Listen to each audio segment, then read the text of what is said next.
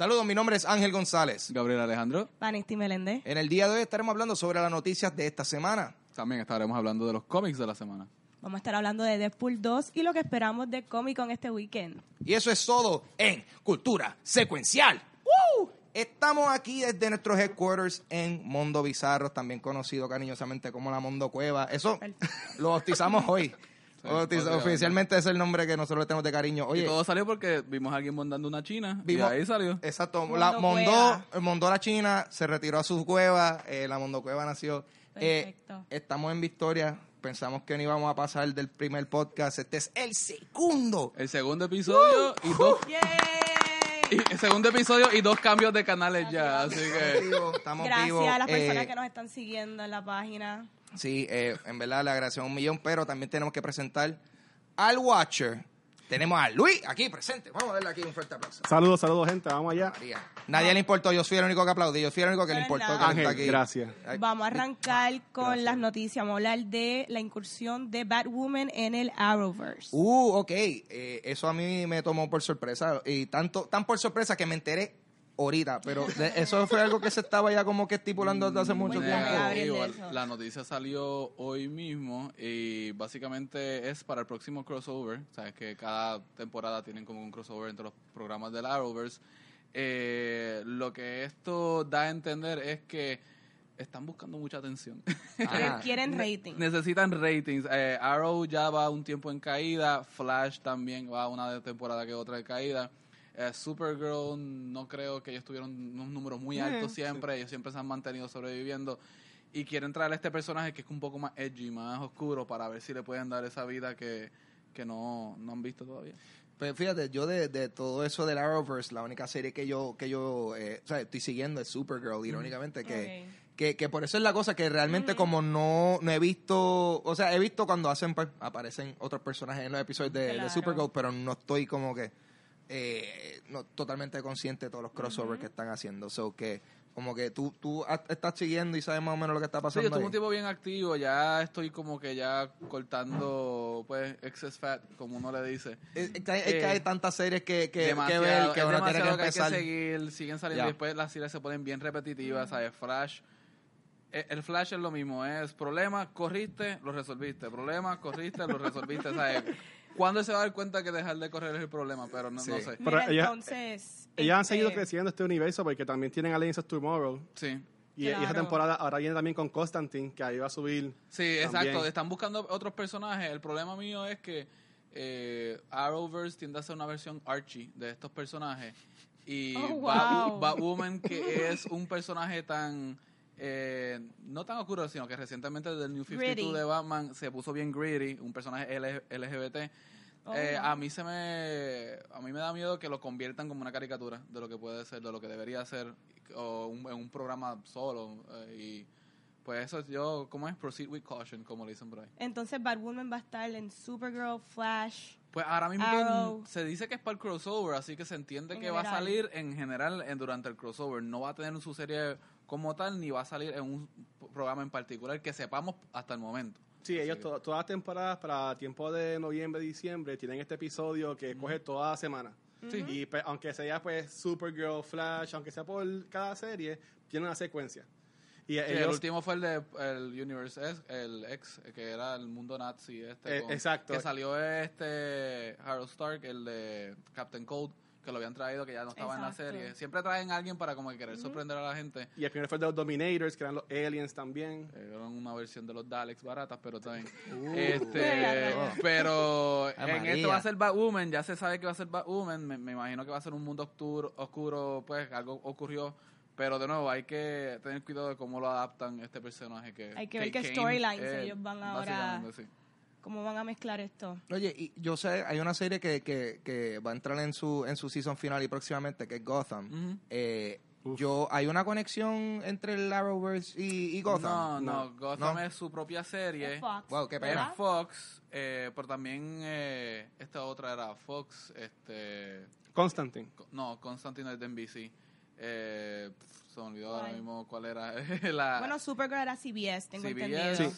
Fox tiene una que cancelaron ahora y no la van a revivir, a Lucifer. Ah, Lucifer. Oh, Lucifer. Sí, pero ellos, aunque era eran de DC, buena. Que Lucifer eh, no comparten universo tampoco, ¿no? no comparten universo, pero también es DC, Vertigo. Pero, pero, Alliance. pero Gotham, aunque ellos no están usando el personaje de Joker per se, con esto de Jerome y ahora que es su hermano gemelo, como que han usado todo lo que es el Joker, pero no lo mencionan como el Sí, Joker. yo siempre he dicho que Gotham es la serie que ningún fan de los cómics le ve. O sea, Gotham se ha mantenido a esto por los fans de la serie. Ajá. Porque ven los shows y estas, pero si tú hablas con los fans de los cómics, como que mucha gente no. Gotham no fue de su agrado. Sí, ellos, ellos cogieron los nombres de los personajes y hicieron su mundo. Es Como una, es no una versión interesante. Uno lee después lo que están haciendo y es interesante. Es como que un- una revisión y, existe y se puede mantener en su propio. Tengo entendido que el Season 2 mejoró muchísimo. Sí, no, pa- pa- Pero yo que la veo, o sea, ha seguido. Yo me quedé en la primera bueno. temporada. Yo- He leído muchas cosas después de eso. Lo veré cuando esté todo Fue bien compilado. campy. El hecho de, de ser cinco temporadas, yo creo que le añade como que algo corto que la gente pueda ver, que no sea como que, ah, son 7, 20 temporadas, no voy a ponerme al día. Y creo que las series deberían coger eso, de ser de 2 a 5 temporadas y, y replicar eso, porque Claro. es mucho más interesante y atrae más gente. De seguro la- ahora cuando se acabe la unen al DC Universe, que este pay, como un Netflix que va a ser DC ahora, Exacto, Sí, la, la que seguro pues la ponen ahí después. Claro. Otro servicio más de, de serie que voy a tener ahí un montón de cosas para ver. Más el no de Disney, que será el año que viene. Ay, por favor. Otra yo no más para el necesito- débito de la tarjeta. Mira, Corillo, yo voy a hacer una campaña para que consoliden sus servicios, decídanse, Fíjate. vayan todos a un, lado. Claro. Es demasiado. Yo estoy triste porque ahora mismo yo tengo que, yo alterno mis meses. Un mes tengo Netflix y un mes uso Hulu, pa, porque en Hulu está de Community, tengo que terminar de ver Community, que me encanta esa serie, está súper cómica. Pero espérate. un problema. Six. Seasons and a Movie, tu community. Sí, exacto, Six, six Seasons and a Movie. Todavía nada, pero vamos a buena. Ya lo, súper gracioso. Esto es un mini, tangen- mini tangente. Diatre, sabes que eso nunca va a pasar ahora, porque do- con, con Donald Glover ahora, Childish Gambino, yo creo que está... Sí, pero Está sigue, por encima. el- no, sigue, viendo la serie, Donald Glover No. se fue mucho antes. Yo, no, sí, sí, Sí. yo, lo- la- I know, I know, pero, por ejemplo, no, no creo que eso vaya a continuar ever again, porque cada persona, muchas personas involucradas en ese proyecto han sido súper exitosas por su propio lado. Dan Harmon con, con Rick and Morty. Y Sin embargo, Joe McHale hace poco tuiteó una foto de él con el cast, con ¿Sí? el reparto de la serie y parece que todavía se mantienen. Porque él en también tiene un show en Netflix. Sí, Ojalá. de Joe McHale Show que es.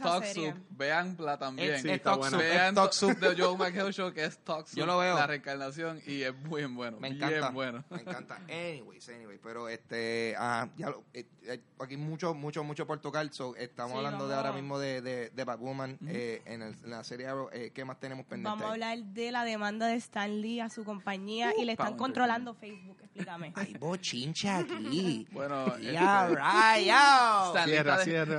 Está demandando a su compañía Power Entertainment. Una, no es su compañía, él la cofundó en los 90, pero eso por Bellos or Wonder funciona por su propio por su propia eh, cuenta. Eh, lo que pasa es que esto lo que implica es que Stan Lee está haciendo unas movidas erráticas últimamente, después que él se le murió la esposa, eh, comenzaron a salir estos, estos reportes e informes de cómo a él, gente cercana a él, se estaban aprovechando de él, usando su dinero. Un bodyguard que él tenía por mucho tiempo, Max, este aparentemente, mira, no le gustó Max Dios mío.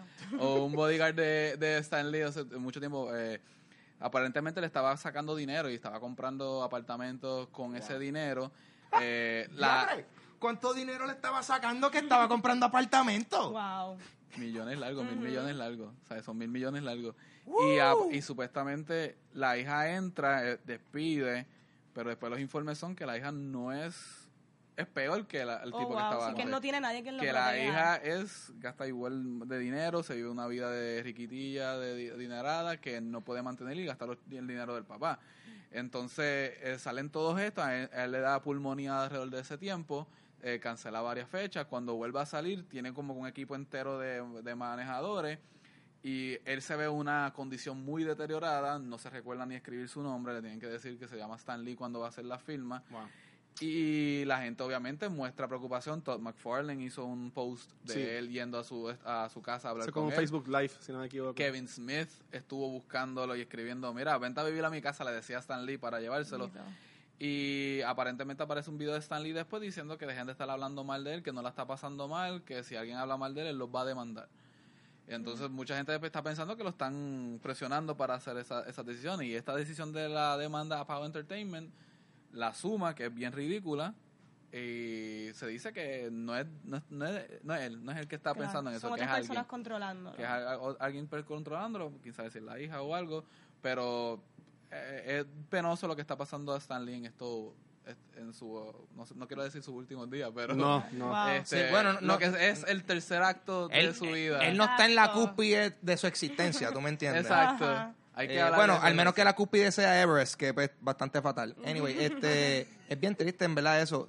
Yo tengo que mencionar algo de Stan Lee, no lo voy a decir ahora porque es cuando voy a hablar de Deadpool. Este, pero eh, eh, eh, uno pensaría que a lo mejor alguien como él, eh, lo que pasa es que como él es una figura tan querida y que pues todavía la gente quiere verlo, que, mano, yo siento, mira, por favor, Corillo, ven que Stan Lee Chile, mano, eh, hay que considerar que él es Claro. una persona súper mayor de edad. ¿Qué edad Y- tiene Stan Lee? 95. Oh, wow. Eh, Hace una bendición tenerlo vivo. No, demasiado. Y, y no solamente eso, que en el mundo del cómic las cosas se hacen mucho por confianza, por cómo tú confías en la gente y realmente el tener muchos puestos de confianza que le hayan salido así de malos es preocupante.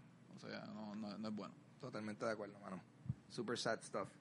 ¿Tenemos alguna otra noticia Claro que sí, para esta vamos a semana? hablar de, hablar de Dragon Ball Heroes. Aquí, Sale el primer episodio. Aquí tengo que entendido Watcher se que El convierte- 1 de julio. El primero de julio. sí. Ya lo veo, sí. veo tu cara de emoción. Yo dejo ustedes. Dale. Aquí, no, aquí, no, al contrario, la emoción tuya es palpable. Van y, siento aquí. Van y yo llegamos a la conclusión que aquí el Watcher deja de ser el Watcher y se convierte en Yajirobe de Así Dragon. Ball. Ahí Eso quienes Dale. ven Dragon Ball saben por qué nos referimos a él como Yajirobe, pero Sí, estoy pompeada, yo estoy loca por ver esta serie nueva. ¿de qué trata la serie? Pues tengo entendido que es basada en un juego de cartas.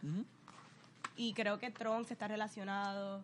Yo lo que había leído de las noticias es que es un, como un futuro alterno de donde Perfecto. Trunks, la historia de Trunks va distinta. Es un juego de cartas que hay en Japón, pero es cartas digitales. O sea, ellas tienen en Japón estas máquinas que tú puedes poner las cartas y se juega, etcétera.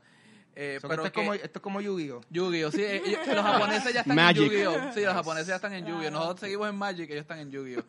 Eh, pero aparentemente es conocida por salir del canon, por salirse del- de, lo que ya conocemos que es Dragon Ball, Dragon Ball Z, Dragon Ball Super o Dragon Ball GT, si consideras que eso todavía. Yo vi Dragon Ball GT Super, esa fue la ya no es última. canon, so- GT ya no es canon, eh, pero supuestamente eh, lo que a mí me preocupa es si la gente va a estar igual de interesada en ver esta serie. Seguro. Sí, Yo encuentro que hay un hype desde Dragon Ball Super. Sí. Esto fue nostalgia. Pero pura. en Dragon Ball Super tú, tú todavía tienes a Goku y a Ah, Vegeta, claro, etcétera. sí. Pero ahora, ¿tú verías una serie que diga Dragon Ball que no tenga que ver con estos personajes? Pero no van a salir para nada. De seguro, ellos tienen, asumo No sé, yo que van a salir. yo no Hay que ver idea. quién va a ser los personajes principales. Sí. Bueno, si es el futuro de Trunks, Goku está muerto, así que ya no puede Ok, salir. ok. Spoiler. Spoiler Ya alert. hay, ya hay No. varios. Pensé en eso. Ya hay varios yo estoy súper Estoy atrás. interesada, Yo estoy estoy como... Tú estás atrás del del 95, Yo estoy- entonces. yo estoy- 90, de los 90. Yo estoy desde season, desde season final y Chevy, ¿tú me entiendes? exacto. Tú sabes, hasta ahí fue, ¿tú me entiendes? El wiper. el Que, by the way, back que to by the back. way, by the way, Dragon Ball siempre es de las series que ah, está bufio porque a veces yo me perdía dos episodios entre medio y es como No que perdiste nada, ah, no te- todavía él está ahí. Está entrenando en la bola esa. Sí, sí, Pero todavía. Dragon Ball lo que Dragon Ball Super lo que fue interesante fue que pre- presentó la idea de los multiversos que se ven mucho en los cómics al mundo de Dragon Ball. Entonces ya Goku no es el más fuerte, hay otros universos y hay gente más fuerte que, que pueden competir y la gente pues se, se convirtió en este Claro. en este esta pelea por ver quién era el más el mejor y Que de hecho 17 fue el MVP. Eso quedó claro. 17 es que yo, yo tenía 17. yo tenía en la mente 17 de Dragon Ball GT que se convierte Ah, en Super no, no, Android no. y se hace malo y como que no entendía por qué él estaba ahí hasta Pero que- él tuvo un buen arc. Sí, sí. eh, sí. Excelente, El ha hecho súper bueno. El, el mejor. No, pero, ¿Verdad, Watcher? pero, el me- Sí, sí. pero el mejor arc que duró desde la- al principio de Dragon Ball Z Dragon Ball Super fue Freeza. Ah, bueno, claro. Freeza entonces termina como un héroe. Freeza ha sido, Sí, olvídate. no, e- ese fue el mejor, ese. Ese fue el mejor, sí, ese. Claro que sí. Y ahí continuamos. Pues vamos a, continuar, vamos a continuar con los... ¿Tú terminaste ahí, verdad? Yo terminé. Muy bien. Este, no quiero interrumpir, pero vamos a continuar con los cómics de la semana. La Yes, semana- aquí leemos cómics. Importante, lean cómics. O sea, o lean. lean, realmente. lean, pero eh, en el caso de Cómics esto, son incentivos. Yo le digo a mis estudiantes que los cómics son incentivos y mucha gente empieza a leer por ahí. Yo empecé a leer y adquirí mi inglés por los cómics, así que... y yo creo que este es el momento perfecto, considerando que ahora mismo, tú sabes, los superhéroes eh, están más en el mainstream, están más en el mainstream y presente que nunca. Y yo creo que esto definitivamente va a llevar muchas personas a empezar a, Fíjate, a leer. las películas nunca han, se han traducido a más ventas de cómics. Nunca. En verdad. Nunca. Wow. Ah, eso es un, pro- por eso es que siempre tratan de ah, acercar el universo de los cómics al de las películas o hacer como que Times o algo así por no Times, explicando este, hi- historia de trasfondo. A mí siempre me ha impresionado porque Marvel no como que promociona sus cómics o hace anuncios de cómics antes de las películas. Sí, Eh, es una buena forma de presentarle a la gente, mira, esto viene de los cómics y visita tu tienda de cómic local. En Claro. Nueva York recientemente, mi compañero Ricardo de Se Habla Comics, el otro podcast que participo, este, Wow, ese papi, plug. Plug, plug. Habla cómics. este, it. Él fue para la premiere de, no premiere, fue para eh, Infinity War en los primeros días y el cine había contratado una tienda de cómic local para vender los cómics de ellos en el mismo, en la misma sala del cine. María. Entonces hicieron como que una forma de incentivar, como que mira, aquí te, se promocionan y la gente sabe que esto viene de cómics. Pero hasta que ese día llegue, que Marvel pues promocione sus cómics, o DC promocione sus cómics en la pantalla grande, eh, vamos a ver los otros cómics que hay durante la semana. Yeah. Este, comenzamos la semana con eh, A Walk Through Hell número uno. Esto es de Aftershock Comics. Aftershock Comics es una casa pequeña de cómics, no es Marvel DC, no es Image, que está saliendo en los últimos años, se está desarrollando bien rápido y muy bien, tiene nombres de, de escritores bien grandes. Este eh, cómic es escrito por Garth Innes, eh, ar- arte por Goran Suzuka, no sé, esos nombres tienen como que un... En la Z tiene un squiggly line. Sí, No- no tú- sé- yo no sé cómo no se pronuncia mencionar, eso. Pero Garth Ennis es reconocido, Garth Ennis tiene una, una corrida bien famosa del Punisher y él es el Awesome. creador, co-creador y quien escribió toda la serie de Preacher, no sé si saben de Nice. Preacher por Sí. aquí. Nice, sí. Que también Eh, la pueden conocer quizás como una serie en, En AMC. también, eh, una serie que yo traté de darle, como que le di la oportunidad, pero no- Bueno. no, es buena, pero no, no me Seth atrajo Rogen mucho. es el producer. Seth Rogen es coproducer, a él le gusta mucho esa, esa serie. Eh, como saben, es un escritor que hace mucho mucha violencia, mucho gore, mucha sangre, mucha acción en sus cómics, Preacher. Y en este cómic, A Walk Through Hell, básicamente es la historia de estos dos detectives que se encuentran con un caso en un almacén. Y aparentemente en el almacén hay algo que la gente entra y cuando sale, sale como que totalmente cambiada, trastornada, diferente. Es como si fuese una, una versión del infierno allá adentro, como que lo que vieran es psicológicamente tan messed up que no pueden reaccionar. Y básicamente el primer ejemplar lo que cuenta es ellos entrando y la gente y la reacción de la gente que ya ha entrado y cómo se suicidan o, o hacen otras acciones bien violentas en contra de ellos mismos. Y está en- es una serie que acaba de empezar. Yo se la recomiendo a cualquier persona que quiere dar una oportunidad nueva. Si te gusta Preacher, si te gusta este Punisher, honestamente Garth Ennis es un safe bet en cuestión de escritura, así que no, no vas a, perder nada. La el segunda recomendación de esta semana es Barrier número 3 por Brian K. Vaughan. Brian K. Vaughan es otro, otro escritor que lleva años escribiendo serie tras serie y es hit tras hit. Él tiene Saga, tiene Paper Girls, tiene Why the Last Man, tiene Ex Machina. Todos son series bastante extensas, de 50 a 60 ejemplares cada uno, y son bien buenas. Este hombre puede ser fácilmente el Alan Moore de estos tiempos, el Greg Roca de estos tiempos. Barrier es una historia bien interesante. Barrier es una historia que se da en la frontera de México y Estados Unidos y Texas. Y son dos historias a la misma vez. Una historia de una mujer que tiene un rancho en el lado de Texas y obviamente estaba viendo cosas raras ocurriendo alrededor de su zona y todas sus amistades culpan a los inmigrantes. A los inmigrantes, a los inmigrantes, hay que colgarlo, hay que dispararle. Ella es un poco como que más sensata, pero como quiera adentro, tú sabes que también tiene esta cuestión de, las- de los inmigrantes. Al otro lado hay otra historia de Oscar, que es un inmigrante ecuatoriano que va subiendo este, por México y él está buscando una mejor vida. Eh, en un punto, ellos dos se encuentran porque Oscar sale del tren donde se está transportando y el momento que ella lo ve, que le va a disparar porque cae en el terreno de ella, ahí mitos son raptados por un extraterrestre. Wow. Ok. La, lo, inter- No lo vi venir. No lo vi venir. sci-fi. la in- lo interesante es lo que, se, Cowboys vs. Aliens. lo que lo interesante es lo que se está jugando aquí de en Estados Unidos un inmigrante ilegal se le llama un illegal alien. Exacto. Y después tú pones dos personas que están en contra en este, en este debate, pero después los rapta otro alien. Ujú.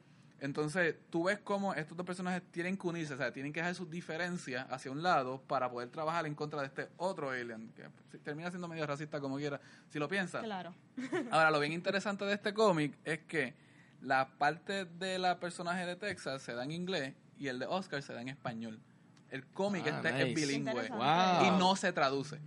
Wow. No se traduce. Antes en los cómics de X-Men, tú veías que salía todo como que entre comillas o en paréntesis y decía translated from Russian, traducido de ruso.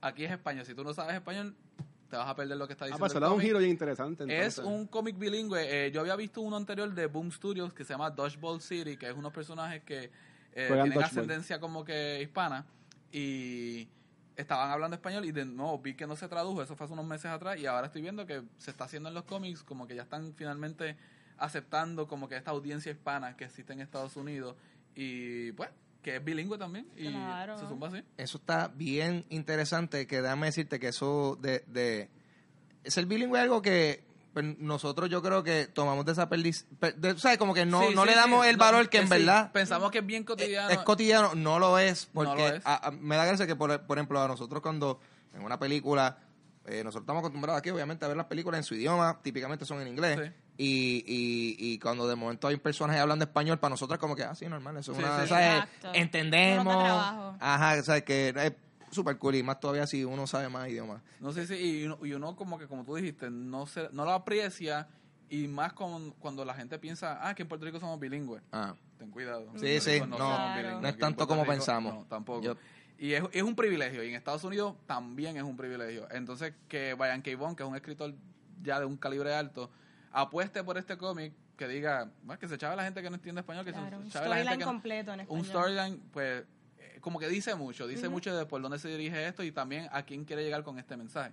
Así que estén bien pendientes. Eh, Barrier se encuentra en panelsyndicate.com, es el website de, de Ryan K. Bond. Él tiene este sistema donde tú pagas lo que tú quieras por el cómic. Si tú quieres pagar cero, pagas cero y te lo dan. Si tú pagas uno, dos, tres dólares, lo que tú quieras, te lo dan también. Eh, es una forma como que de ah, exponer tu arte y a la misma vez, pues, si tú sientes que quieres pagarle algo, eh, lo, lo puedes hacer. Y no, lo- no se lo recomendaría ese sistema a un starting artist, una, Claro, alguien claro. comenzando, Sí. pero ya él puede hacerlo. Pues así que tú no conseguirías ese, esa- ese cómic en ninguna tienda. Se está consiguiendo en la tienda. Desde que Free Comic Book Day lo empezaron a publicar de nuevo. Los cómics de Final Syndicate es bien difícil o raro que se publiquen en, en papel. Este Barrier lo están publicando en papel y el primer ejemplar se regaló en Free Comic Book Day. Que yo- más todavía uno piensa, este hombre quiere alcanzar a alguien con a una audiencia o a alguien con este mensaje. Entonces que él apueste y- e invierta dinero en esto para porque Free Comic Book Day pierde. espectacular. Está bien ¿Sabes? Como interesante. que él está haciéndolo. Y es sci-fi, como tú dijiste. ¿sabes? No deja de tener aliens con lasers y etcétera. En el último, en el 3, ellos pierden la, la audición, o o sea, no se pueden escuchar ya. Y entonces tienen que buscar una forma visual de comunicarse. Y es bien interesante como lo Wow. hacen. El cómic entero es mudo, el tercer ejemplar. Y se empujan como que se, los límites del cómic y se siguen explorando nuevas avenidas. Y verdad que está muy interesante. Y el último cómic, voy a ser breve con este, es Captain America 702 por Mark Wade. Esto está ya simbolizando la- el final de la corrida de Mark Wade en Captain America. Después que Captain America tuvo estos dos años con eh, Nick Spencer, donde manejó dos libros, este Captain America Steve Rogers, Captain America Sam Wilson. Eh, dos, una corrida que fue odiada en su máxima expresión porque Sam Wilson, un afroamericano, mucha gente no lo quería ver como Captain America y con Steve Rogers fue porque él fue quien hizo que Steve Rogers fuese, fuese miembro de Hydra. Ah, no sé si ustedes sí. vieron eso en las noticias que, Sí, ah, sí. que Captain America es Hydra, eso fue él y la gente lo odió a muerte por haber hecho eso. Sí, la gente estaba con los cuchillos. Eh, para mí fue, literalmente, no sé si, para mí fue una escritora increíble, particularmente porque este hombre tomó este a Sam Wilson, un superhéroe afroamericano de los primeros que hubo en los 60 para Marvel, y dio el giro de la América afroamericana, la diferencia que hay entre la América de los blancos, porque Steve Rogers, por más que no lo no damos cuenta, es un símbolo de la experiencia blanca de Estados Unidos. Él es un Boy Scout. Él es un Boy Scout, exacto. Y él es un muchacho que, aunque no lo permitían en, el- en la milicia, él era blanquito, él, o sea, él- él tenía su, nivel de privilegio. Sí, era de padres alcohólicos, tenía sus problemas, pero tenía su nivel de privilegio, no era segregación, no tenía que ir a esta escuela segregada. Y Sam Wilson es distinto, Sam Wilson rápido empieza como que a proteger a esta otra gente, a darle voz a gente de abajo de los hoods, de los caseríos. Y obviamente, tanto dentro del cómic como afuera, las críticas fueron masivamente horribles. Porque esto salió obviamente durante la misma era de, Trump. Trump. O- exacto. y- Empezando, empezando. Wow. empezando y esto coincidió con como que los peores aires de, en político en Estados Unidos y la, su, corri- su corrida fue odiada. Yo, yo mismo lo tengo en Twitter y yo veía el hate que le caía a él cada vez que escribía un tweet solamente por decir, ah, este cómic va a salir a la venta esta semana, ah, te odiamos, ah, vete a morir. Y es como que, Pero ellos trataron de impulsar esa venta de esos cómics porque ya recuerdo al principio estaban como que quién será el nuevo Captain America Sí, sí. y tenían esos teasers. Y es la eso. primera vez que Captain America ha cambiado. Captain America murió hace unos años atrás en Civil War. Fue Bucky que tomó el manto. Anteriormente otra gente lo ha tomado. No es Big Show, pero esta vez sí fue como que big deal. Eh, ustedes juzguen por las razones y eso. Pues ahora, cuando se acaba Nick Spencer, traen a Mark Waid, que es un, corre- un escritor clásico de cómics. Y Mark Waid le da una corrida más regular. Eh, Captain America va a una motorita alrededor de Estados Unidos, en los small towns, en los pueblos pequeños, como que buscando su identidad de qué es lo que es América realmente. Va donde los maestros, los bomberos, los policías. Y se encuentra con diferentes como que versiones de lo que es Estados Unidos, de lo que es ser americano, y batalla con eso. Ahora mismo está en una historia del futuro, donde en el futuro todo el mundo está sano, curado de enfermedades, porque todo el mundo le inyectan el Super Soldier Serum a cierto punto de su edad. Ah, sí. Entonces todo el mundo es inmune, pero el descendiente, tatara, tatara, tatara, nieto de Steve Rogers, algo le está pasando que no está aceptando el, el serum. Entonces hay una conspiración detrás de eso que le invito a que lo lean para que se enteren.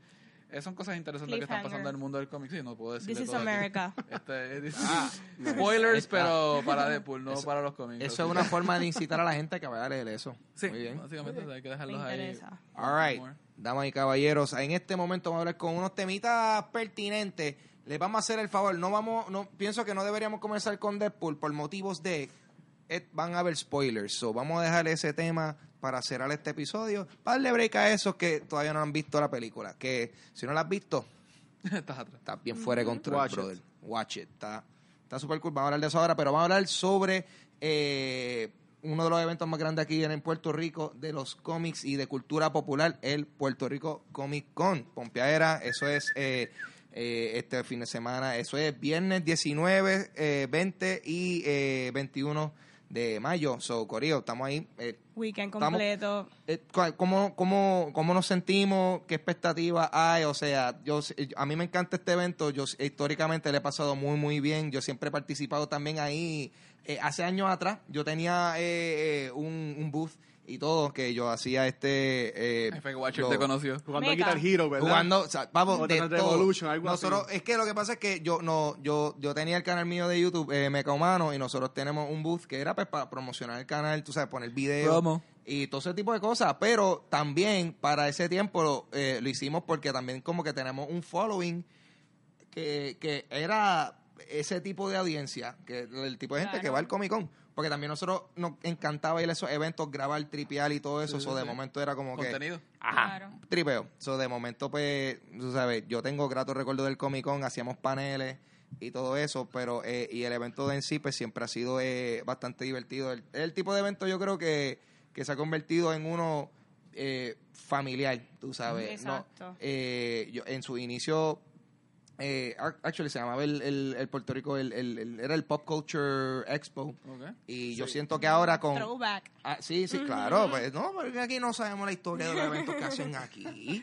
Eh, eh, pero ahora ha crecido. O sea, para, para hacer un evento que en su inicio eh, usaba una de las salitas de- del centro de convenciones. Ah, para crecer, Ahora a estamos en coger todos los todo. pisos. Tacho, todo el piso, eh, de ser un día, un fin de semana entero. Realmente es un evento que, que es esperado por eh, miles y miles de personas aquí en la isla. So, ¿Qué ustedes piensan No, sobre el que evento? son pocos los eventos así en Puerto Rico y yo te diría que el Comic Con, yo he ido estos últimos cinco años, mi hermana hace cosplay, Nicole, y pues la pasamos súper bien, es un evento familiar y esto es el espacio para todo el fandom. Si tú eres fanático de cómics, si te gusta el cosplay, te gustan los photo-ops, autógrafos, te gusta el merch, este es el evento anual que debemos de ir. Sí, es, esa es la cosa, es verdad. Y tú mencionas eso de merch y eso, y eh, definitivamente es el sitio donde.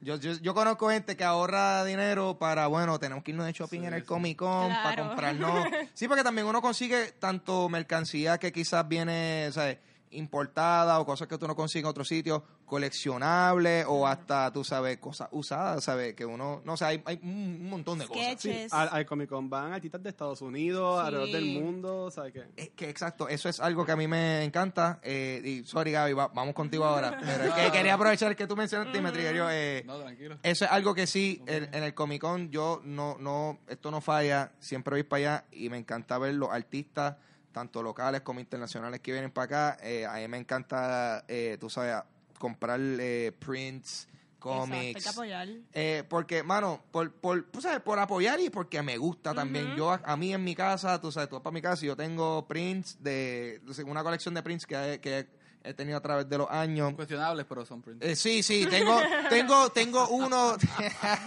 tengo uno de bayoneta que cuando yo lo compré, yo, ¿por, por qué yo compré este print de bayoneta? Esto yo no lo voy a enganchar en mi casa, pero está como que guardado, pristine. Algún día lo voy a enmarcar. Eh, Tráelo. Sí, lo voy a, lo voy a traer, lo voy a traer, episodio, lo voy a traer, voy a, voy a traer para el próximo, acuérdenme, lo voy a traer para el próximo episodio el print de bayoneta que todavía no me he enganchado. Eh, pero sí, definitivamente un- hay mucha arte, mucho talento y muchas cosas nítidas ahí en el cómic. A Gabriel. Perdone. Eh, es interesante lo que dijiste de que es un ambiente familiar. Yo tengo, soy maestro y tengo estudiantes. y, y está, Yo odio a la familia. No, no, no.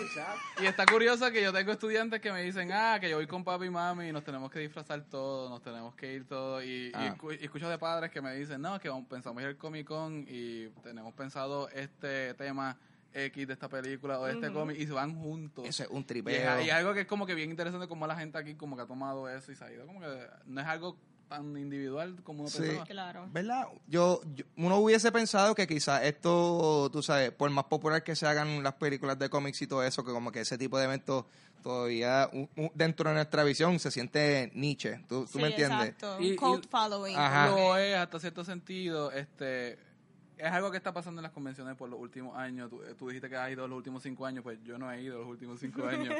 Porque este, está pasando algún fenómeno mundial que es que eh, las convenciones cada vez se están alejando más de los cómics para darle más atención a las películas y a las series. Y después cuando antes tú tenías invitados dos o tres de cómics, tienes uno de cómic, dos de cómic y tres, cuatro, cinco de una película, de una serie. Y eso como que eh, desmotiva a muchos seguidores de los cómics. Porque hay seguidores de las películas y las series que y cosplayers que van a seguir yendo y Claro. tienes tu audiencia ahí.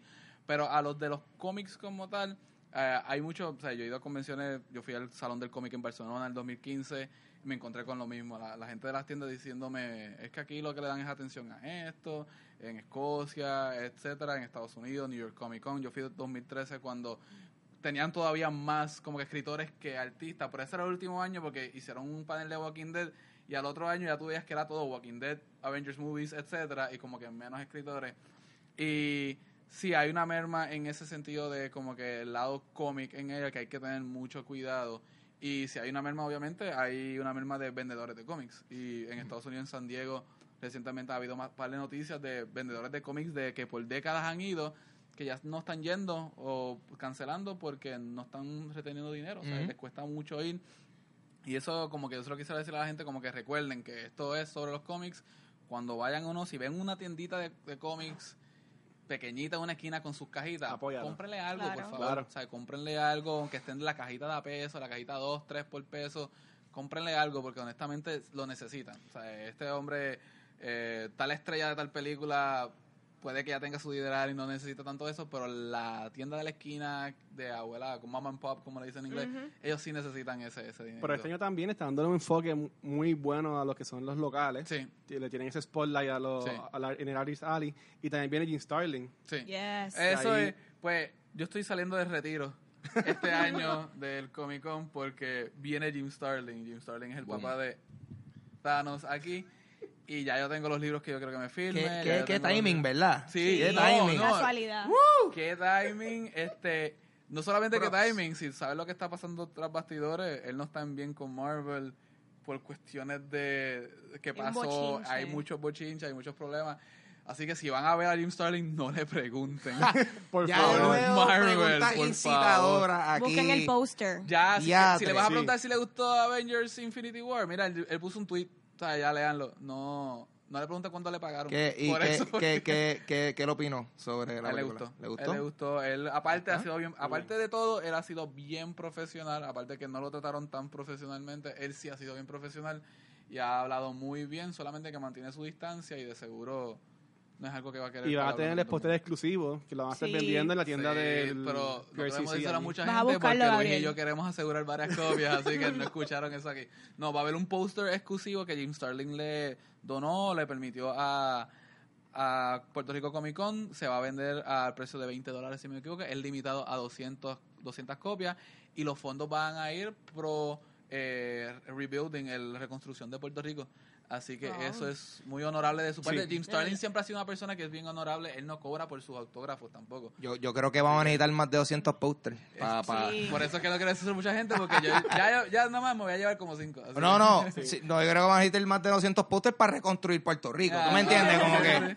Sí, pero es Eh, un dos, detalle. tres más. No, no, claro, vacilando. Es- pero gesto, para mí, pero gesto, no, el el gesto gesto. está eh, brutal. O sea, y, y eso, yo creo que también ese factor hace que esos, esos 200 posters que salgan los va, los va a ser más coleccionable Más todavía. ¿Tú me entiendes? cosa, sí. Como que esto se hizo, tú sabes, pa- para asistir al- a Puerto Rico, que Así está es. Like Pero muchos times. de los artistas invitados van a estar también apoyando con lo que ellos pues recauden y vendan. Muchas de esas porciones van a ir Sí, a yo tengo entendido que todos los artistas coincidieron en comprar el Capurria. Nice. Eso es, es- y- piñones. Y con eso de hecho, cuando Scott Snyder vino hace unos años, él empezó a subir fotos desde el condado, ventana al jazz, y estaba Ah. comiendo fritura. A mí no me sorprendería que vean a. Barrowman por ahí jangueando. San Por Juan, favor. Piñones. Barrow por Man favor. está terrible, estoy loca Estoy por loco el foto encontrarme. con él.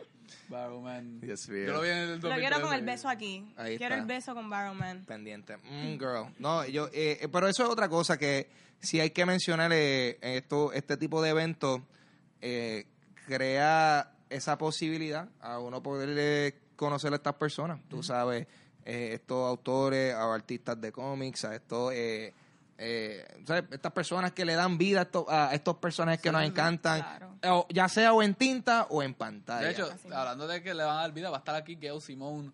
Gail Simone, una escritora de cómics que escribió Deadpool. Papá. Sí. También. Exacto, sí. Y si tú tienes un cómic de Deadpool, que yo tengo un cómic de Deadpool de ella, este, sabes, también coincide, como tú dijiste ahorita, que Qué coincide chévere. aún El- el más ti- el todavía. timing. Pero que Simón también tiene una corrida bien famosa de Birds of Prey en DC Comics, Sí. que es, Exacto. ¿sabes? hecho más conocida que, si no te me equivoco, la quieren hacer una serie o la quieren adaptar para uno de los sí, Arrowverse de esa serie. Eh, a- este año sí hay uno, uno un invitado bastante interesante, vamos a ver cómo, cómo se les da. Nice. Este, para, simplemente para, para mencionar como que qué, en este tipo de, de eventos, como que cuáles son sus partes favoritas, como que qué es lo más que a usted le gusta de ir a estos eventos. A mí, eh, pues, desde el punto de vista de, sabes, de, de las cosas que a mí me gusta ver allí, lo que mencioné ahorita. A mí me encanta ir para allá, ver los prints, ver los trabajos, porque es que año tras año eso es como que una sorpresa, hay tanto y tú te das cuenta que, wow, mano, es que el talento está repleto por todos lados. Y tú sabes, porque yo hago yo hago eso tanto para apoyar, sino que también para llenar esos pa- ese pasillo mío, convertirlo en una galería, básicamente. Eso em- embellece, tu, tú embelleces tu casa mientras apoyas a los artistas. Exactamente. Ahí está. Ok. ¿Y A mí me ustedes? encanta ver el fandom. Este, me gusta ver mi hermana como un año antes está preparando su cosplay, porque este es el evento donde los cosplayers van y pues Se lo viven. esto los Este es el nuevo Halloween, apasiona. este es el nuevo y pues ellos se votan haciendo todo esto y Esta pues es su pasarela. Claro que sí. Y así es que ellos expresan su fandom. Me encanta ir a comprar merch.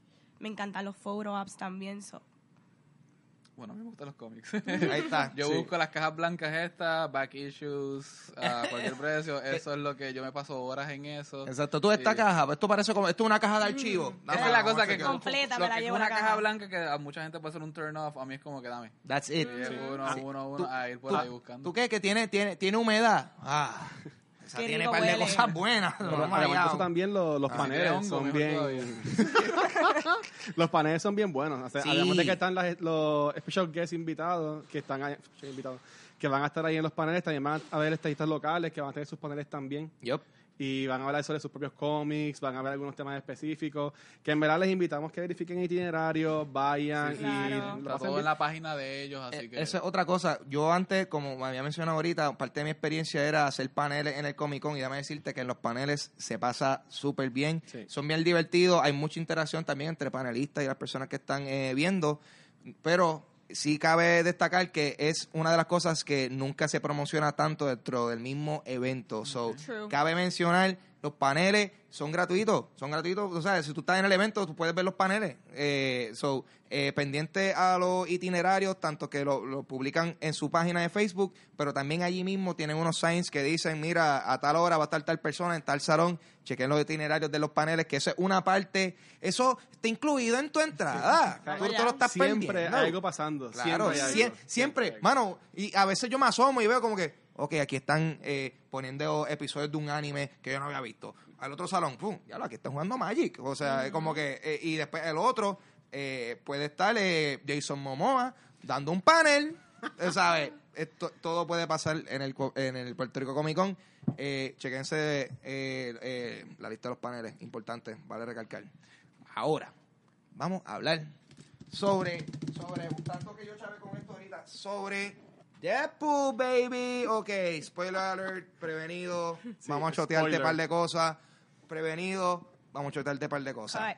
Eh, para las personas que están escuchando, hice varias gesticulaciones de X frente a cámara. Eh, X-Force. ok, mucho X-Force en la casa. So, podemos decir que el X-Force eh, estaba haciendo un comentario en Suicide Squad en términos de la promoción Wow. y que el escuadrón está por cinco segundos completos. Es para- Vanisher, mi favorito fue Vanisher. Yo te dije que vamos a hacer spoiler. sí. Vanisher fue Brad Pitt, lo vieron, ¿verdad? Literal. Sí, Vanisher fue Brad Pitt. Yo me tilteé porque yo, yo vi Brad Pitt. Medio Sí, segundo. Este, para Súper mí gracioso. lo mejor, a mí la película eh, fue un, como con muchas emociones cruzadas. Eh, Deadpool tiene la historia de Deadpool, tiene la historia de Gable, tiene la historia entonces después del X-Force, del muchacho este problemático. Entonces yo me sentí desde un principio que esta película estaba tratando de hacer muchas cosas Mm. y se estaba quedando corto en muchas de las áreas porque no estaba llegando, alcanzando nada. Cuando presentan al X-Force, que yo veo, DH, entonces ahora tienen que dedicarle todo este tiempo al X-Force. Nah, está Los bien. eliminan en menos de 5 segundos. Esa fue la mejor decisión, el mejor chiste que pudo haber hecho. Fue bien de- el X-Force muere, tan pronto salen. Eso es lo mejor. Un Ellos- par de segunditos. tienen un Ellos, de mira, yo nada más voy a decir, sin, bueno, ya yo te amo, pero es que está tan gracioso que ellos, ellos se tiran todos de un helicóptero y el, y el único que aterriza de pie es el menos superhéroe de todos. Exacto. El dude, como que el ra- just the normal dude. uh, Qué duro. super gracioso. Ok, so ya, ese momento ya no- nos adelantamos, pero ¿Qué pensaron de la película en general? ¿Qué, ¿Cuáles fueron sus opiniones? Como que, con- eh, ah, mano, vamos a ir de lo general. A mí me gustó mucho. eh, yo, yo pensé que hubiese sido difícil, eh, tú sabes, superar la primera. No, no sé si esta la superó, pero por lo menos yo siento que está a nivel con esa, eh, which is, lo cual es Sí, sí, bastante- sí, bueno, súper un bueno. buen sequel. Eh, Lo break cual it es- even Claro. o más. Y- even o más. Y, y yo, y yo siento porque obviamente pues en la primera pues está hay, se ve el setup de cómo él llega hasta ahí y pues las cosas que pasan ahí pero ya entonces esta yo creo que la película ya estaba si en la primera estaba Lucía había un lucimiento y estamos vacilando pues en esta es como que ya la gente sabe la que Sí, hay sí, sí. So que aquí yo creo que se fueron, se fueron más all out, o sea, eh, eh, está, está más violenta, lo cual eso para mí siempre es un plus, pero yo creo que vino en el momento perfecto, porque es la película perfecta para ver después de Infinity War. Porque adelante, obviamente, esto es un tripeo. So, tú la estás pasando bien viendo la película mientras todavía estás recibiendo como que tu superhero fix. Pero esta película es un roast a todas las películas de superhéroes. Sí, o sea, sí. esta película construcción, sí. esta película es como que si, oh, tú viste Infinity War, so tú sabes toda la historia de toda esta gente, vamos a tripearnos a todo esto, a hacer referencia, o sea, eh, fue mucho más referencial en, en, en eso, eh, mucho tripeo a las cosas que pues, ya nosotros como fanáticos de estas películas ya la hemos visto. Eh, y basta con decir que de la forma que él arregló el timeline, genial. Ah, perfecto. Muy bien. Ese, eh, no se queden hasta después de los créditos, no hay nada. Pero durante los créditos hay Sí. varias escenas que. e- Esas sí yo no quiero ni spoilear, porque esas sí que están. ah, La mejor parte. exquisitas. So, yo, yo por lo general, yo la pasé súper bien con la película. Eh, creo que lo, lo menos que quizá, si puedes decir, lo menos que me gustó, siento que la, la- algunas dinámicas con, con el personaje del chico no, no estaban tan cool, no fueron las mejores. El Eh, nene. El nene, Sí. exacto. Yo siento Sí. que el nene fue no más flojito, aún así no, no, no fue algo horrible, pero siento que entre todas las cosas y los elementos, o sea, el, el personaje y cómo trabajaron Domino, súper gracioso. Sassy Beats, de verdad que me gustó Sassy mucho. y ya, Sí, sí, y ya, súper graciosa. eh, Ryan Reynolds, se- sabe- sabe- se, se la come. Él es, él es Deadpool. Él, él dice, yo me derrito y soy Deadpool. Ese es él.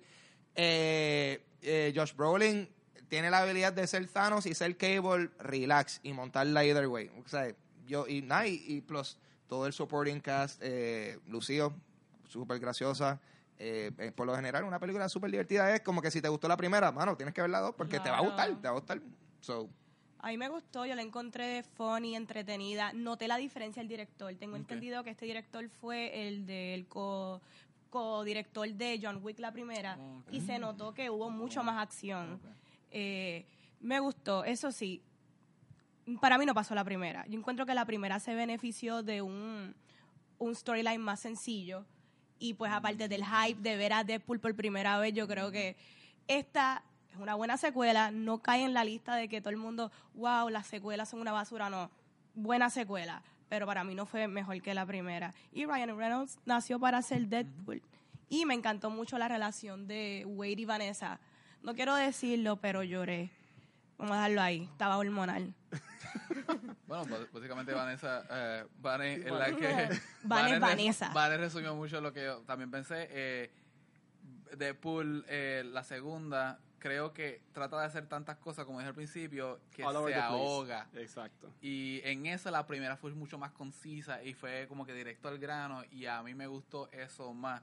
Eh, el hecho de que es una, un chiste grande como que le quita seriedad a ciertos puntos.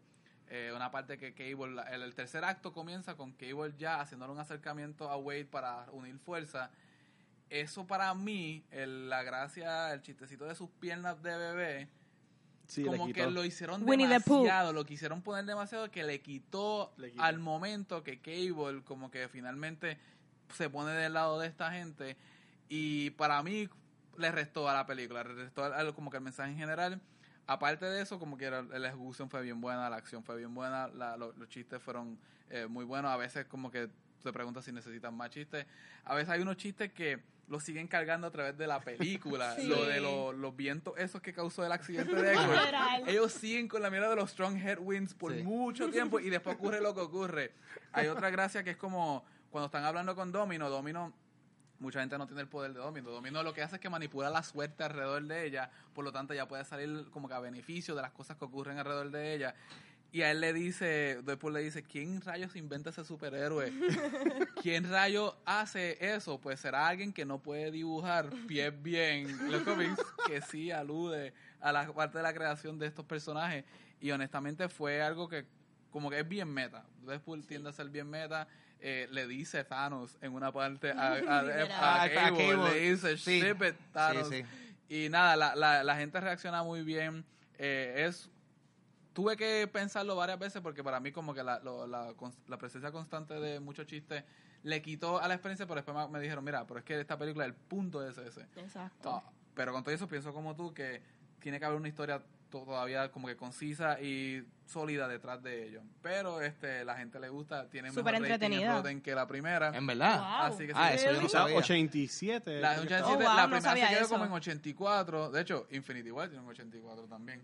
Esta tiene un 87 un poquito más. Yo creo que es que está alcanzando más gente que quizás estas dos por ser muy serias y por tener 10 años de continuidad Ujú. Sí. no alcanza. ¿Ustedes vieron el último anuncio que salió, que salió ayer o hoy? Que era como que también tirando los 10 años de Marvel, de MCU. Ah, Pues los esto 10 años de hoy. Deadpool. No, no, no las he visto porque no hay 10 años. Pero sí, esa, esa es la gracia. O al menos que, a menos que cueste Wolverine la primera. Sí, no, eh, cuenta Wolverine la Ok. primera, Ahí cuenta a Green Lantern. Ah, ok. O sea, que él, he makes fun of himself. Sí, o sea, eso sí, es lo sí. mejor. Pero honestamente yo no sé cómo es que él puede hacer eso, sacar eh, referencias de DC y meterles una película de Marvel. Sí, ¿verdad? Eso yo me estaba preguntando porque, papi, de que, Eh, men- varias veces, de varias que veces. menciona Batman, menciona Green Lantern, es como que yo, oh, Yo So tengo entendido dark. que si es So dark. es legal tú hacer reference. Si Sí, son es verdad, es verdad. spoof. Hay una ley de que es la ley de parodia en Estados. Unidos, que parece que Will Yankovic nunca se ha metido en problemas, porque Exacto. Yankovic puede hacer una parodia, él cambia también la música un poco, pero él nunca se, no se mete en problemas porque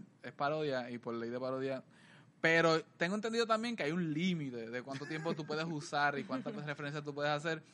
Yo no sé cómo estos se salen con la suya, lo hacen para el bien y como Ángel dijo al principio, esto es una deconstrucción de lo que son las películas de superhéroes. Esto te va a desmontar, desmontar toda esta seriedad que hay de Infinity War y decir, mira, esto es un relajo. Como Porque que tú sabes pienses que- mucho.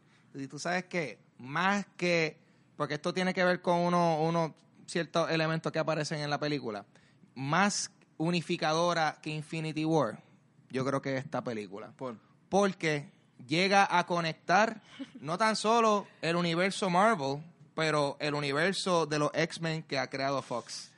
¡Uh! Sí, ¡Uy! eso, eso lo hizo. Uy, o sea, Deadpool ahora mismo es el, el bíceps de Capitán América en Winter Soldier aguantando como que el helicóptero y ¡ah! la Sí, plataforma. hay así. una escena donde, spoiler alert, Deadpool está en la mansión de los X-Men.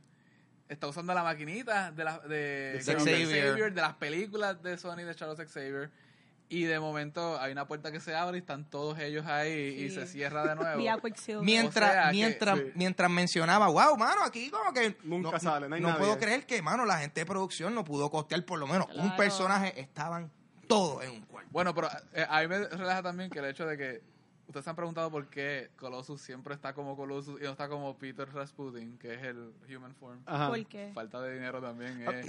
Pero en esta película tuvieron el, el budget, ya tuvieron el presupuesto. No sé por qué no se atrevieron de cambiarlo por lo menos una vez. Sí, por lo menos para afrontar como, "Oh, estoy aquí, ok, ya". Exacto, pero Bueno. la primera película, por falta de presupuesto, él se tuvo que quedar todo el tiempo transformado en Colossus. Bueno, tiraron a Juggernaut. ¿sabes? Tiraron a... Oh, ¡Spoiler! ya. ¡Otro más! Sí. Este, sí, el- Sale Juggernaut. Watcher, el, un- otro personaje que está en la película, es el Juggernaut. Sorpresa el Juggernaut para- X-Men 3 sí, también. así sorpresa que- para todo el mundo. Eso no, eso yo no sabía que iba a salir él en ningún, eso no se esperaba, eso brutal.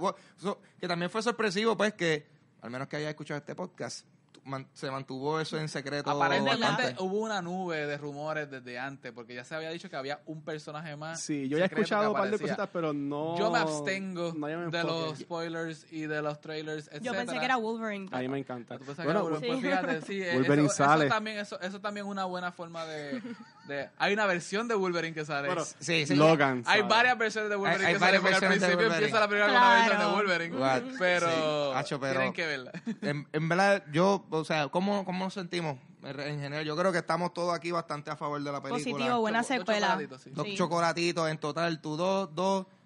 Yo le doy cinco. Yo le doy.